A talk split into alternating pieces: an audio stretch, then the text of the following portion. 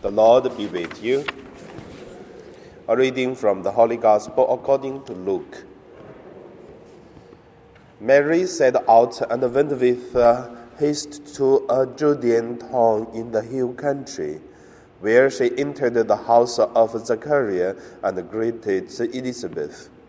When Elizabeth heard Mary's greeting, the child leaped in her womb, and Elizabeth was filled with the Holy Spirit and exclaimed with a loud cry, Blessed are you among women, and blessed is the fruit of your womb.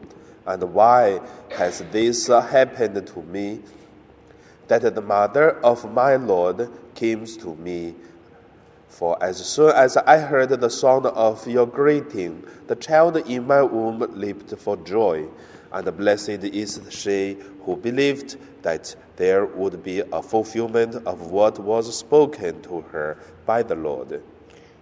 And Mary said, My soul magnifies the Lord, and my spirit rejoices in God my Savior, for he has looked with favor on the lowliness of his servant. Surely from now on, all generations will call me blessed, for the mighty ones has done great things for me, and holy is his name.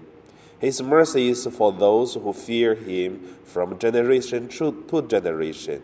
He has shown strength with his arm. He has scattered the proud in the thought of their heart.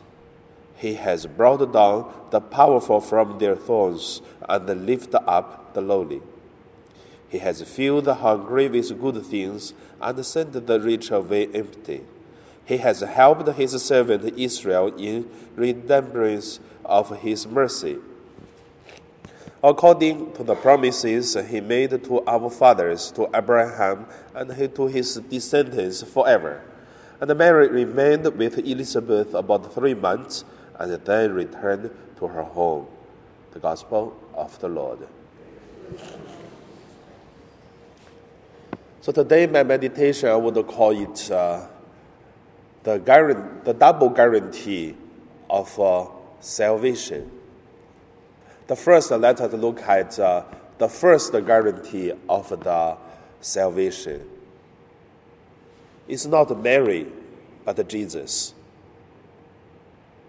When Adam and Eve has sinned, the original sin, which is all the Christian church believes that stopped or it is uh, damaged the, original blessing, which is uh, the people cannot be saved because of that.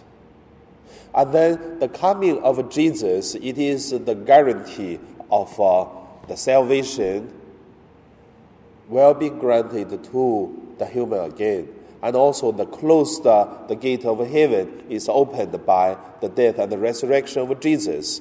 And also, this guarantee it is the assumption of uh, Jesus. What Jesus uh, did, what we go through, and also one day we will receive the same salvation. So that's the first guarantee. But the second guarantee, or called double guarantee, it is uh, Mary, Our Lady, her assumption of this uh, Virgin Mary.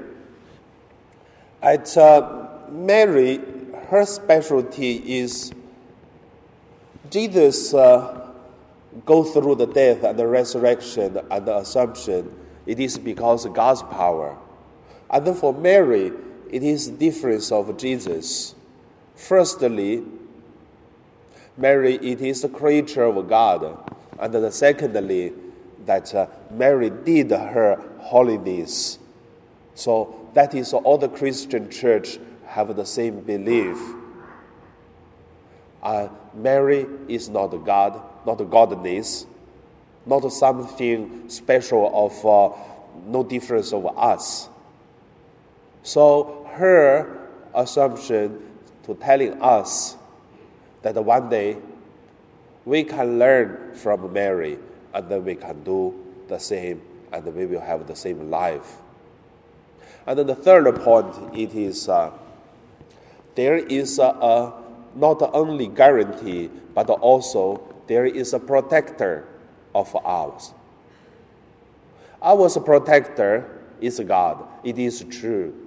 But look at the Catholic Church, you will see many times, many times that we pray to Our Lady Mary, and then rather in this way than to pray to Jesus. I still remember when I was in seminary that we, we were singing a song. Uh, I, I, forgot how to the words.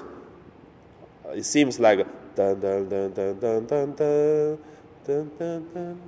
Forgot. However, it is the first verse about the Father, second verse about the Son, and then the third verse it is about the Holy Spirit. And then one day when I opened the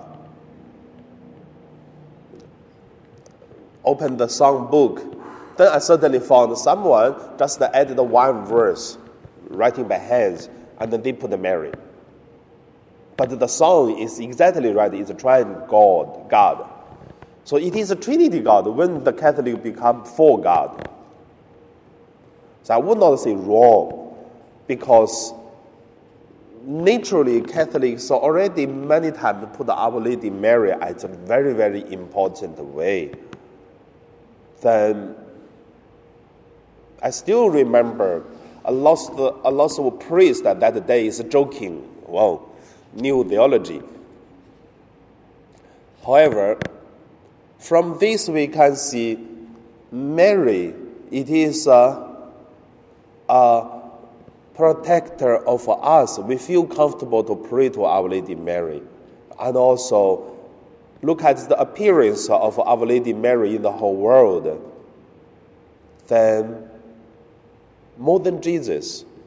And also, our church called Mary, it is the mirror of the church. Not only the mirror of the church, but also the mother of the church. And also, Jesus gave the church to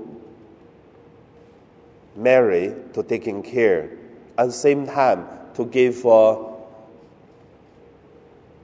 church to Mary and to give Mary to church when Jesus was uh, on the cross. So that is the basic theology we studied.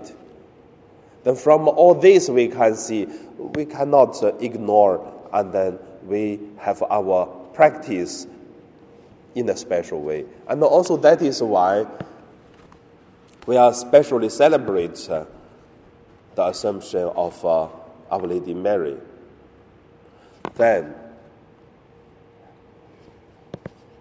the feast day is not uh, celebrating only, but also it is a practice of uh, our faith.